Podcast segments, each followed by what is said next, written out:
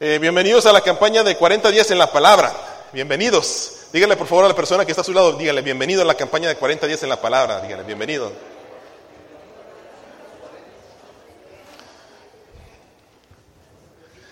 Hermanos, hay una meta bien específica para nosotros esta, en esta campaña. Vamos a aprender la palabra, amar la palabra y a vivir la palabra. Amén. Lo voy a repetir. Vamos a aprender la palabra, amar la palabra y vivir la palabra. ¿Tres cosas? A ver, ¿cuál es la primera? Aprender la palabra, amarla y vivir la palabra. Eso es lo que vamos a estar nosotros trabajando, hermanos, en esta campaña de 40 días. Y también quiero decirle que vamos a estar utilizando eh, cuatro componentes o cinco cosas que eh, van a ser cinco literalmente, que deseo que ustedes trabajen. Miren, vamos a estar trabajando con los sermones. Usted va a escuchar sermones que le van a inspirar a leer la palabra de Dios, a buscar la palabra de Dios, a que vaya aquí con deseo en su corazón. Yo tengo que leer la palabra. ¿Será que Dios quiere cambiar mi vida? ¿Cómo lo voy a hacer? Segunda cosa, los grupos pequeños. Quiero insistir en eso, por favor. No, no me diga, ay, pastores, que no tengo tiempo. Ahí en esa hoja que le entregamos hay lunes, hay martes, hay jueves, hay viernes también, hay sábado también. Así que no hay excusa. O sea, usted puede buscar un grupo pequeño. Eh, inclusive estamos tratando de abrir posiblemente un grupo en la mañana el viernes. Todavía estamos por confirmar eso. Así que espero que usted haga el esfuerzo de ir a un grupo pequeño. Allí están en esa hoja las direcciones, los nombres de los líderes y usted haga su parte. Tercera cosa, ¿qué cosa? La lectura de la palabra. Otro componente. De nada nos va a servir que hablemos tanto de la Biblia, sino que si no la leemos. Así que ya les entregué por ahí una hojita, ¿verdad? Ese es un pequeño reto para ustedes, para que usted ah, lleve su calendario.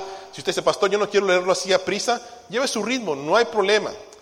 No va a ganar premio, pero sí por lo menos, ¿verdad? Va a leer la palabra de Dios, que eso es más importante que cualquier premio que uno le pueda dar.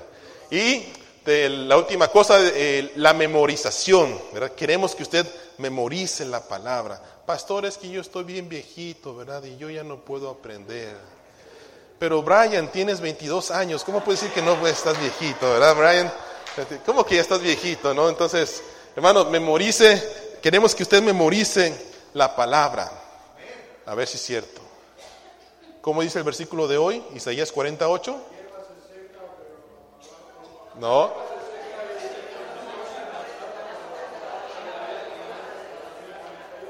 Más o menos, más o menos.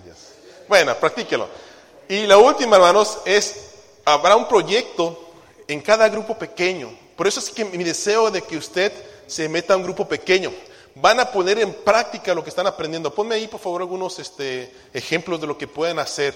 Eh, cada grupo pequeño se va a poner, eh, eh, se van a organizar para organizar, hacer algunas cosas de esto que están aquí. mire, preguntes a, a su alcalde o al oficial cómo ayudar en su comunidad puede cocinar una comida para una familia enferma, para alguien que se acaba de recuperar de una cirugía, alguien que tuvo un bebé. Ya tenemos uno por aquí pronto, ¿verdad? Este Ashley ya viene en camino, ¿verdad? Y el bebé. Eh, póngase en contacto con los veteranos, pregunte cómo puede usted ayudar a los veteranos en nuestra comunidad. ¿Qué más? Haga tarjeta para las personas de tercera edad, hágase voluntario. Tenemos aquí como tres o cuatro casas, ¿verdad? De nursing homes para los hermanos mayores. Usted puede ir a visitarlos ahí. Si usted ha ido a una de esas casas, hermanos, de donde cuidan a los ancianos, es triste a veces, a veces que nadie le hace caso a esas personas. Eh, donde está la hermana Jorge, conocí a alguien, ¿verdad? Emelia, que se dice, tengo seis años en este lugar, seis años, dice. Y eso es algo ah, difícil estar en esos lugares. Puede cortar la hierba de su vecino, ¿verdad? O limpiar su patio con respeto, ¿verdad? Le digo, oye, vecino, tiene su, su yarda bien sucia, yo se lo voy a limpiar. No, tampoco, ¿verdad? Este, con, con, respeto, vaya, ¿verdad? Preséntese y dígale, ¿sabe qué? Estoy en una campaña de mi iglesia, quiero servirle a usted. Eh, llame a su iglesia, pregunte cuál es la necesidad de nuestra iglesia. El próximo sábado queremos pintar salones, usted puede venir a apuntarse o quiere venir a dar una pasada a la iglesia, los baños de la iglesia, ¿verdad? Usted puede lavarlos allí para que usted los lave también, cuna, eh, el patio de afuera, ¿verdad? El jardín, usted puede ayudar. Hermano, hay mucho que hacer. Es un proyecto de su grupo pequeño, que espero que usted se inscriba en eso. ¿Y qué vamos a aprender? Miren lo que vamos a aprender. Vamos a tratar de que usted encuentre respuestas a preguntas como, ¿cómo puedo confiar en la Biblia? ¿Cómo sé que la Biblia es verdad? ¿Puedo confiar en ella para mi vida? ¿Cuál es el propósito de la Biblia? ¿Cómo sé lo que significa un versículo? Yo sé que usted ha leído un versículo y dices, ¿qué, significa esto? Vamos a aprender eso. Eh, ¿Cómo puedo usar la Biblia en mi trabajo, en mi casa, con mis hijos? Eh, ¿Cómo usar la Biblia para vencer la tentación? ¿Cuántos de ustedes son tentados? Todos somos tentados diariamente. ¿Cómo puedo usar la Biblia para vencer la tentación? ¿Cómo puedo usar la Biblia para encontrar consuelo? Usted dice, pastor, estoy triste, no sé qué hacer. Aquí está su respuesta, pero ¿cómo hago eso? ¿Estamos, hermanos? ¿Estamos? ¿Están listos? No, no, como cuatro nada más. ¿Estamos listos? Ok, empecemos, démosle duro. ¿Listos? Ok, abran sus Biblias, pues, saquen sus Biblias. Y vamos a abrirla, vamos a abrirla, híjole. Se me está pegando por ahí lo de mi esposa. Amén. No sé si hay algo más gracioso que un mexicano que quiera parecer nicaragüense, Pero este, este. Muy bien. Abran sus Biblias en Mateo capítulo 7, versículo 24 y 25. Miren, yo se los voy a poner ahí enfrente y lo voy a seguir poniendo enfrente durante los sermones, pero mi deseo es que usted traiga su Biblia. Les pedí también que traiga un cuaderno, ¿verdad? Tráigase un cuaderno, apunte, anote, ¿verdad? Eh, una de las cosas que estudiamos los miércoles es que a veces somos flojos, queremos todo lo mejor cómodo que se pueda. Eh, y usted no va a sembrar, eh, no va a cosechar, perdón, sino trabaja, ¿verdad? Diligentemente. Así que saque su Biblia, subraye, y si usted ve una palabra, Dios, ¿qué me quieres decir? Eh, anótelo allí, ¿verdad? En su cuaderno. Mateo 7, 24 y 25. Jesús termina el sermón más famoso de él, Mateo 5. Y él después platica esta historia, dice, que había dos hombres que construyeron sus casas. Creo que usted ha escuchado esta historia, ¿verdad? Uno lo construyó sobre la arena y otro lo construyó sobre qué? Sobre la roca. Vamos a leer versículo 24 y versículo 25. Por tanto, todo el que me oye estas palabras y las pone en práctica, es como un hombre prudente que construyó su casa sobre la roca. Descendió lluvia y vinieron ríos y soplaron vientos y golpearon contra aquella casa. ¿Y qué pasó? ¿Y qué pasó? Y no cayó. ¿Por qué razón? Porque estaba fundada sobre la roca. Le quiero preguntar esta mañana, ¿en dónde está fundada su vida? ¿Sobre qué la está fundando usted su vida? Yo espero que hermano que usted quiera construir su vida sobre Jesucristo, quien es la roca, y sobre la palabra de Dios que nos lleva hacia Él. Para que usted construya un cimiento sólido, eh, un cimiento que a pesar de las tormentas y las pruebas que puedan venir a su vida, si algo le puedo garantizar, hermanos, es que en el 2017 vamos a tener pruebas, vamos a tener dificultades, van a venir cosas que no esperamos. Y todos aquí presentes lo sabemos. Pero si nuestra vida está fundada sobre la roca, la palabra de Dios, Jesucristo en nuestras vidas, hermanos, cualquier prueba que venga la podremos vencer en el nombre de Jesús. No construye, hermanos, su vida sobre la opinión de los demás. Algunos esperan que el presidente Donald Trump haga muy buen trabajo, otros esperan que no haga buen trabajo, nuestra vida no depende del presidente, nuestra vida depende de Dios. Y Él es nuestra roca, Él es nuestro refugio. Y como cristianos tenemos que estar sabiendo que eso es lo que estamos basados nosotros nuestras vidas. Debemos construirla sobre la palabra de Dios, sobre la roca que es Jesucristo. Así que, ¿usted es un hombre necio o un hombre sabio? ¿Qué es usted? ¿Qué quiere ser usted? ¿Hombre sabio o hombre necio? ¿O mujer sabia o mujer necia? Ok, vamos a Santiago. Vamos a Santiago ahora. Santiago capítulo 1, versículo 25 al 29. Aquí vamos a aprender tres cosas, hermanos, esta mañana que yo quiero que usted se lleve en su corazón. Escuche la palabra, póngala en práctica la palabra, aplique la palabra y examínese a través de la palabra. Tres cositas que espero que usted tenga en su corazón esta mañana. Dice la palabra de Dios de versículo 19 al versículo 21. Leámoslo todos juntos. Y cuando lo lea, por favor, léalo con su mente, con su corazón. No lea solamente las palabras, vea lo que Dios le está diciendo. Dice así, versículo 19, leamos. Por esto, mis amados hermanos, todo hombre sea pronto para oír, tardo para hablar, tardo para airarse.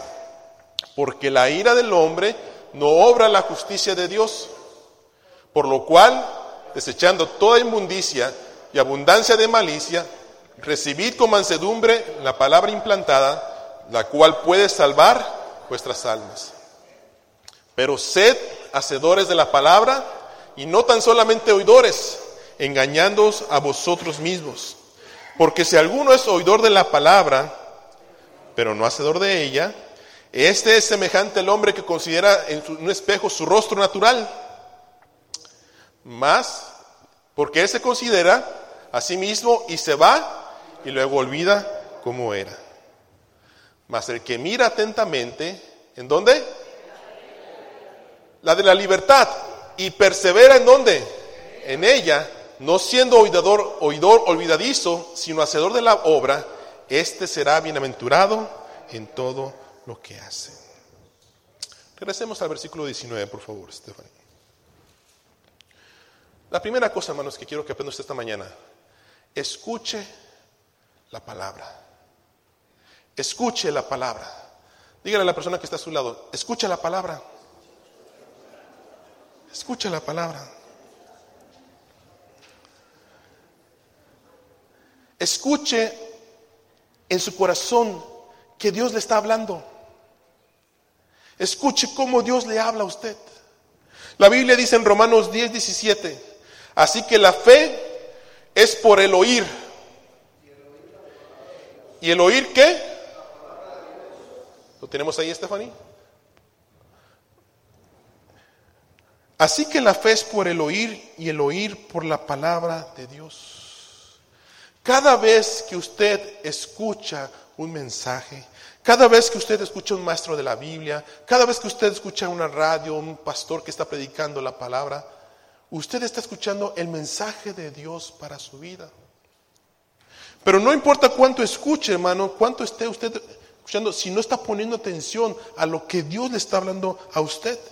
Dice, la fe viene como resultado de oír el mensaje. ¿Y cuál mensaje? El mensaje de Jesucristo. Hay personas que dicen, pastor, yo no sé si Dios está obrando en mi vida, yo no sé si Dios está haciendo algo en mi vida, yo no sé si esto va a cambiar. Su fe se debilita. ¿Por qué creen? Porque no están escuchando la palabra de Dios.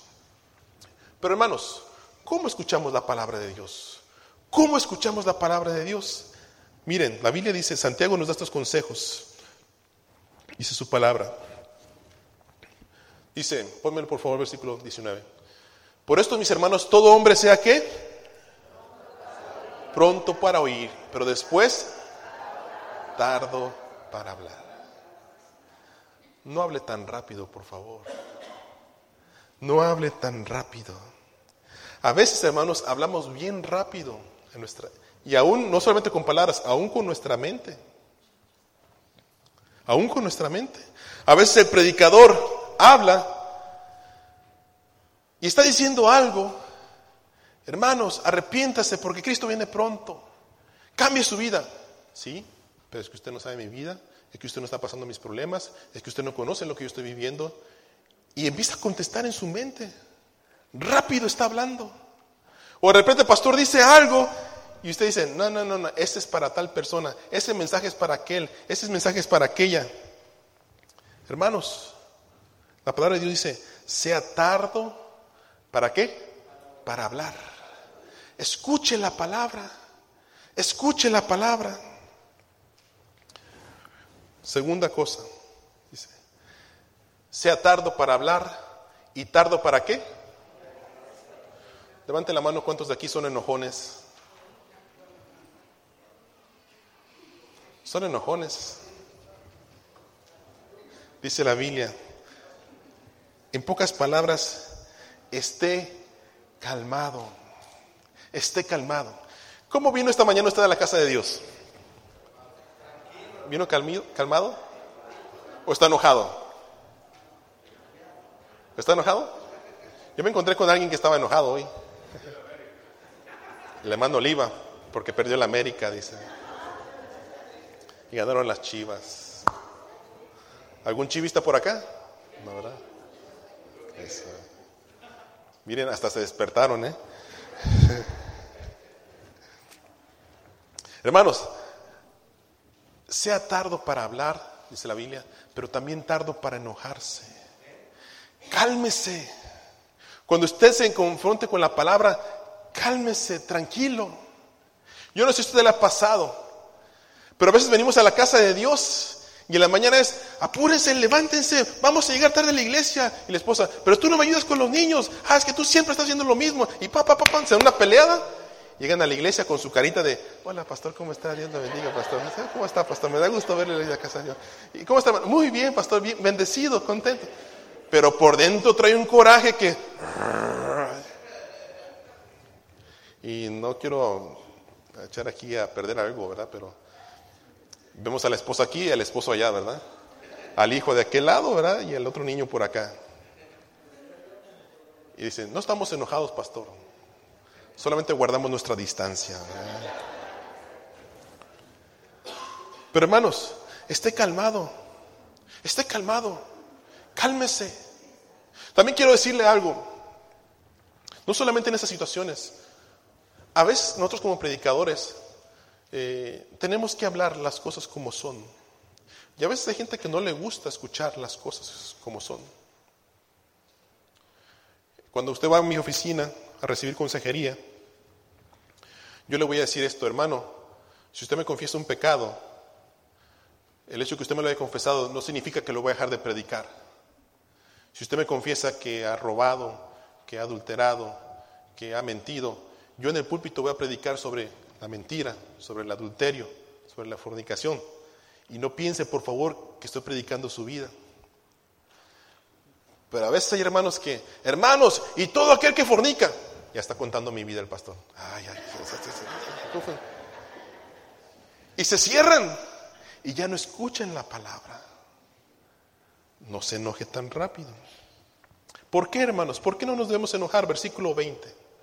Pónmelo, Stephanie porque la ira del hombre no obra la justicia de Dios. Yo les puse otro versículo, otra versión, dice allí. Versículo dice, porque el hombre enojado no hace lo que es justo ante Dios, dice otra versión. En la ira del hombre no obra la justicia de Dios. Entonces, tenemos dos cosas, dice la Biblia. No hables tan rápido y estate calmado. Estate calmado vos, ¿verdad? Como decimos algunos. Estate calmado vos. Ahora, tercera cosa, dice el versículo 21. Si vamos a, confrontar la palabra, hermanos, si vamos a dejar que la palabra de Dios nos hable, deja lo malo en tu vida. Deja lo malo en tu vida, dice el versículo 21. Por lo cual dice, desechando qué? Toda inmundicia y abundancia de malicia. Hasta ahí, no, no se me adelante, espérese. Saborelo, dice. Por lo cual, desechando qué? Toda inmundicia y abundancia, dice, ¿de qué? De malicia. Le voy a hacer una pregunta, hermano. ¿Es usted malo? ¿Es usted malo? ¿Hay abundancia de malicia en su corazón? Dice, no, pastor, sin santidad nadie verá al Señor. Mire, por eso me rasuro y me visto bien y me veo bien. Pero ¿cómo está su corazón delante de Dios?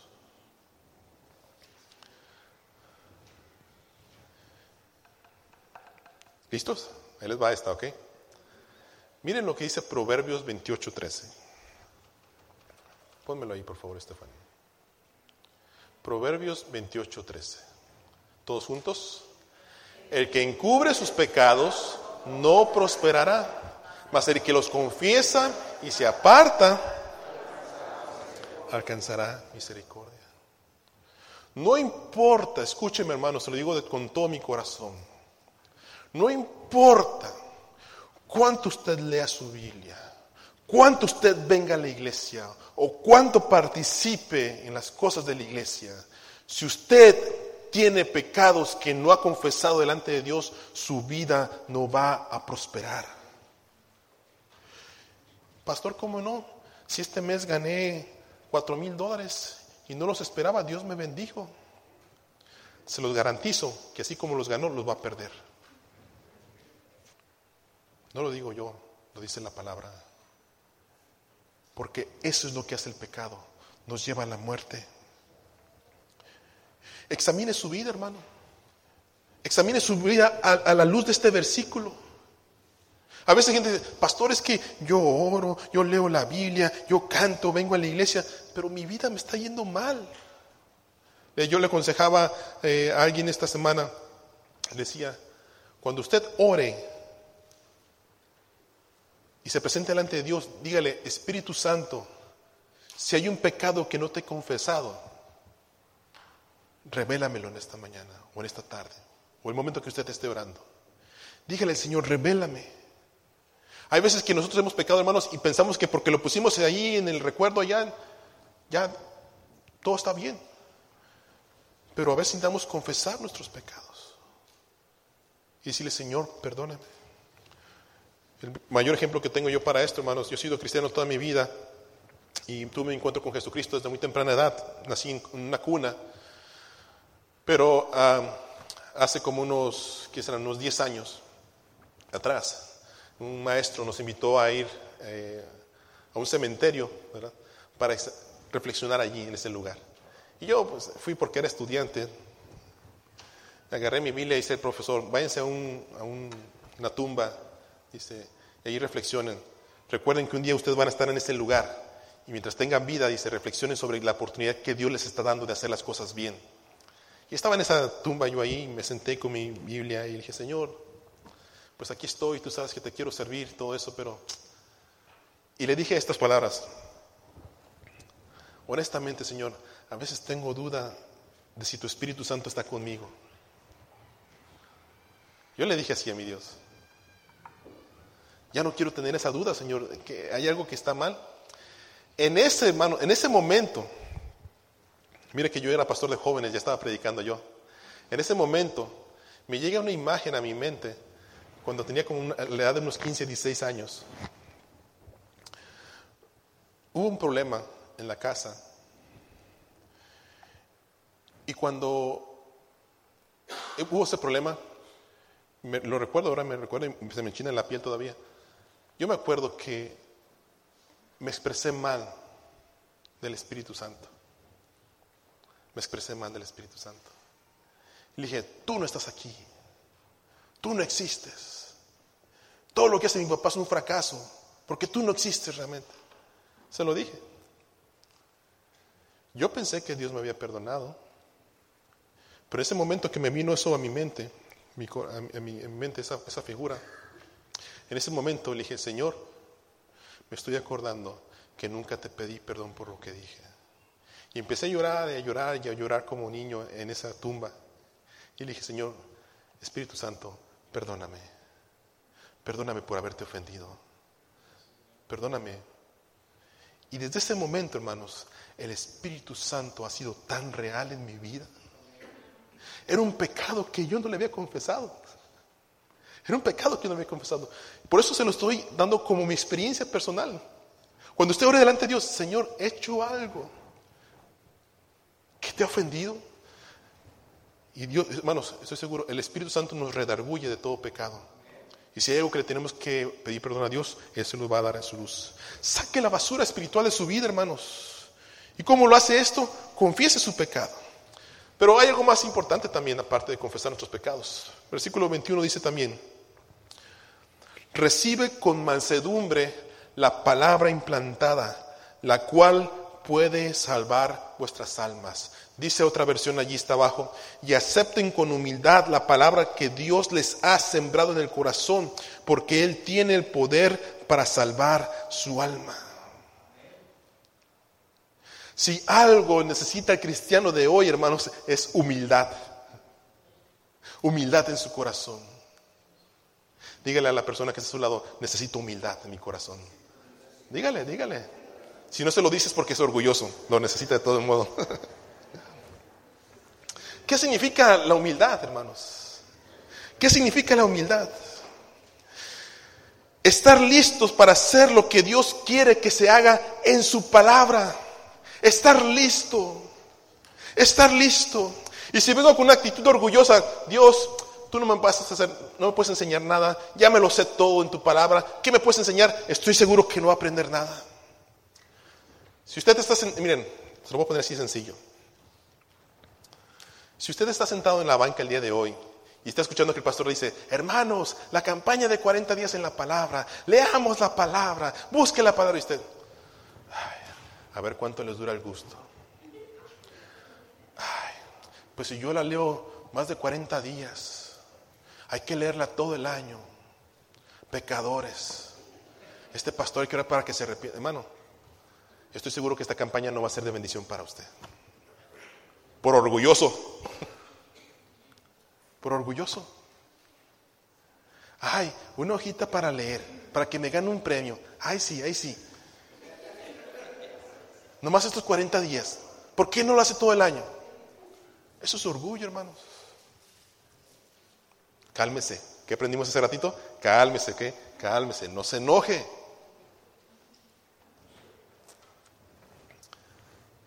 Necesitamos, hermanos, escuchar la palabra, no hablar tan rápido, estar calmados, ser humildes. Me acuerdo muy bien de ese profesor de teología de Point Loma, en una conferencia que tuvimos, y uno de nuestros pastores le preguntó, profesor, dice, me imagino que usted va a una iglesia. Y él dijo, sí. Y me imagino que usted como profesor de teología, cuando escucha al pastor predicar, pues usted como profesor de teología lo ha de, lo ha de deshacer, ¿verdad? Ha de decir, este pastor no sabe lo que dice. Y nunca se me olvidaron las palabras de este profesor. Dice, no, no. Cuando yo voy a la iglesia, dice, cuando yo voy a la iglesia, yo voy con el deseo de escuchar la palabra de Dios y que Dios me hable a través de su siervo, no a través de mi teología. ¿Cómo me impactaron esas palabras? Profesor, doctor, en una universidad, pero cuando va a la iglesia, hermanos, su corazón, su mente está atento para que Dios le hable. Amén.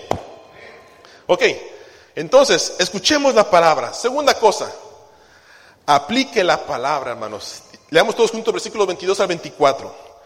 Pero sed hacedores de la palabra y no tan solamente oidores, engañando a vosotros mismos.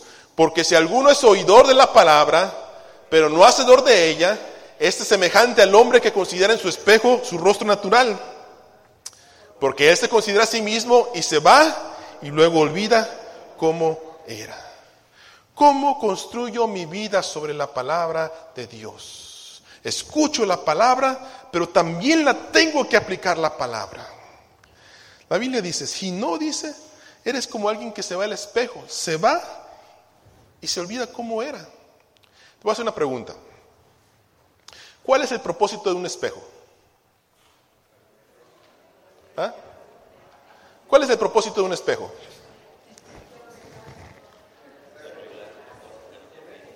¿Arreglar lo que no está bien?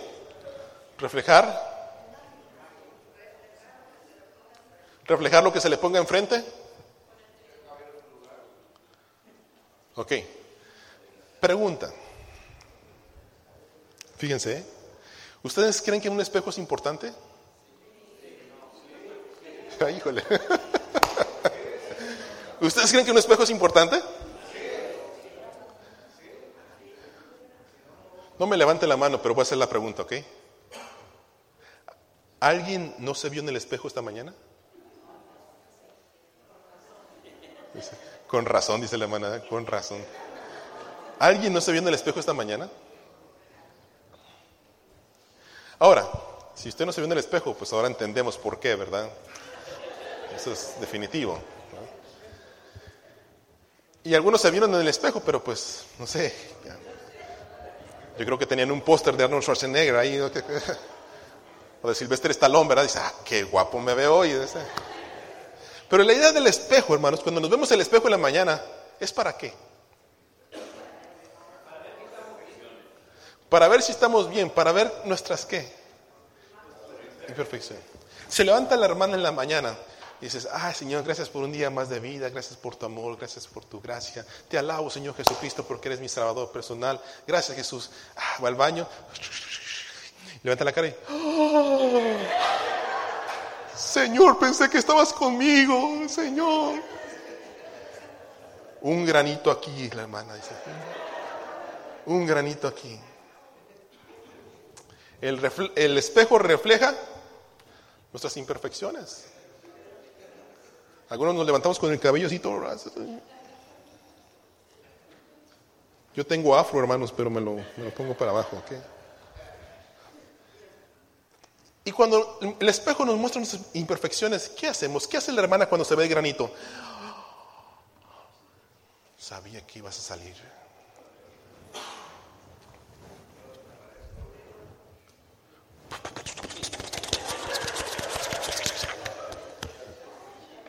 Me he fijado que algunas hermanas aquí son morenas, pero se ven bien blancas. ¿eh?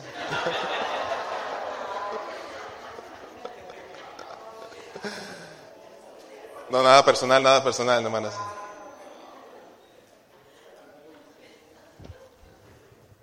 No es cierto, hermano, no es cierto. Les amo en el amor del Señor, hermanas. Corríjale, pastor, por favor, antes de que salga. Pero la idea es, agarramos el maquillaje para qué? Los hombres, no, yo soy bien macho, pastor, a mí eso no me, no, me perjudica.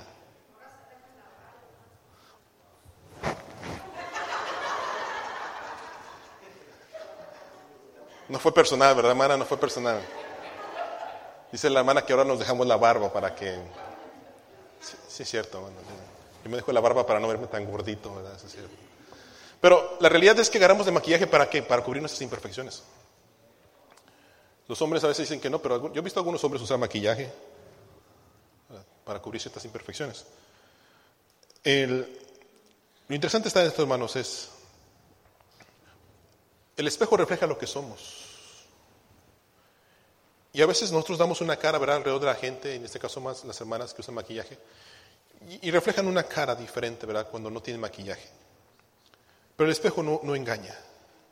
El espejo dice quiénes somos en realidad y nos arreglamos lo más que podemos para vernos presentables.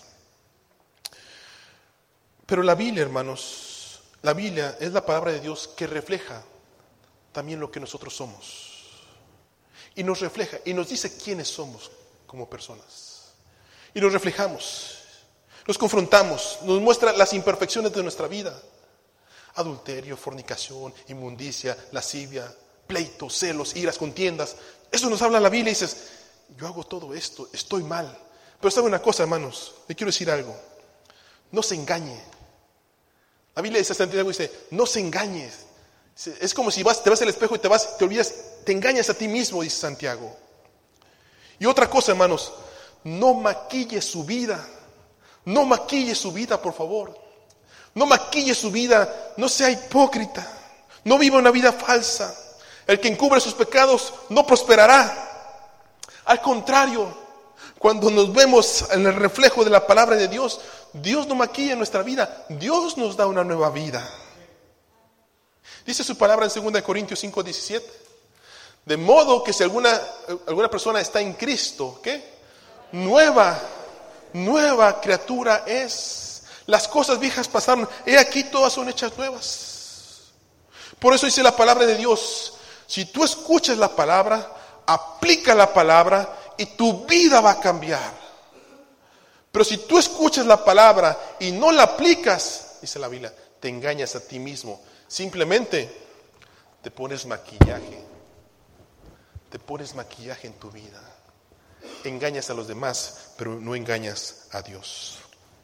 Y termino con esto, hermanos. Dice la palabra, examínate en la palabra. Versículo 25 dice así. Mas el que mira atentamente en la perfecta ley, la de la libertad, y persevera en ella, no siendo oidor olvidadizo, sino hacedor de la obra, este será bienaventurado en todo lo que hace. Estamos buscando la palabra en, el griego, la palabra mirar.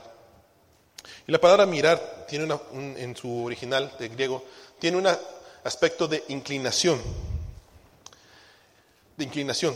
Y dice, mas el que mira atentamente, o sea, el que se inclina. Una forma de examinarse a sí mismo en su propia vida.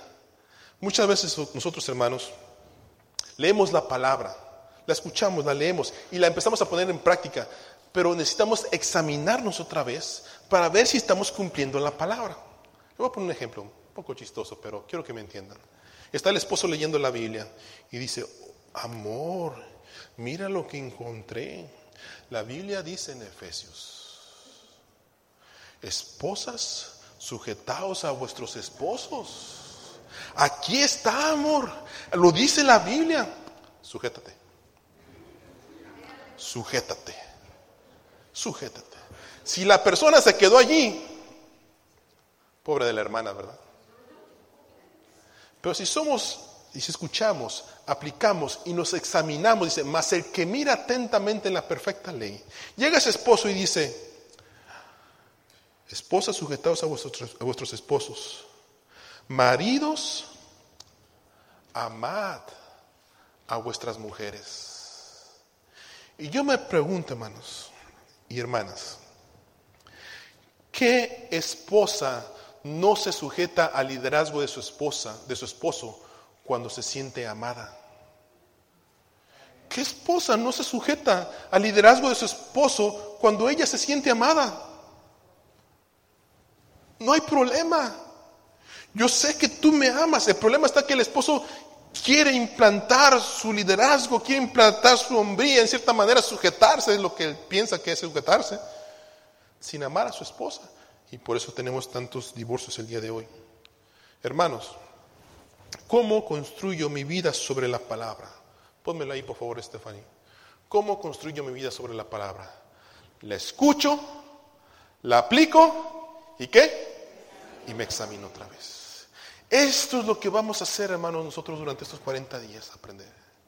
Escuchar la palabra, ponerla en práctica y luego volver a examinarnos. ¿Estoy haciendo lo correcto o me estoy quedando atrás? ¿Hay algo más que tengo que aprender, Señor? Revélame. La escucho, la aplico y me examino. ¿Y qué va a pasar si yo hago eso? Dice Santiago, este será bienaventurado en lo que hace. ¿Se acuerdan que dice el Salmo 1? Bienaventurado qué? El varón que hace las cosas bien delante de Dios. Y dice, va a ser como un árbol plantado junto a corrientes de agua. Que dice, da su fruto a su tiempo. Su hoja no cae. Y todo lo que hace, hermanos, dice la Biblia, hermanos, no lo digo yo. Y todo lo que hace, prospera prospera. Dice la palabra, será bienaventurado, será feliz. Hay una traducción que dice, será tres veces feliz. Le hago una pregunta. ¿Es usted feliz en su vida? ¿Es usted feliz en su vida? ¿Quiere ser feliz en su vida? ¿Quiere usted comprometerse conmigo a buscar más de la palabra de Dios? No, se lo estoy preguntando, es en serio la pregunta. ¿Quiere usted comprometerse conmigo a buscar más de la palabra de Dios? Si es así, yo le voy a pedir que haga esta sencilla oración conmigo. Se los puse ahí en pantalla. Si usted no quiere, no, no, lo lea, por favor. Si usted no se quiere comprometer, no lo lea. Si usted se quiere comprometer, léalo conmigo en voz alta. ¿Ok? No lo voy a obligar. Pero si queremos aplicar la palabra de Dios y ser bienaventurados como dice su palabra, tenemos que comprometernos. Tenemos que dejar de lado los malos hábitos. Tenemos que hacer las cosas bien. Aquel que nos ama, aquel que es nuestro Dios. Lea conmigo. Querido Dios, quiero construir mi vida sobre la roca, no en la arena. Quiero una base sólida de la verdad. Quiero construir mi vida sobre la Biblia Así que me comprometo por los próximos 40 días a aprender cómo hacerlo. Quiero recibir tu palabra en mi vida y estar atento para escuchar tu voz. Gracias en el nombre de Jesús. Amén. Usted no ha hecho un trato conmigo, usted ha hecho un trato con Dios. Y cuando usted salga de este lugar, vaya a su casa y diga, Señor, aquí está tu palabra. ¿Cómo empiezo? Ya se lo dije, la mejor manera de empezar, asiste a un grupo pequeño. Los miércoles también vamos a tener aquí en la casa de Dios, estudia a las 7 de la noche. Haga su parte, hermanos. Yo estoy seguro que Dios le va a bendecir, porque su palabra nunca regresa vacía a Él.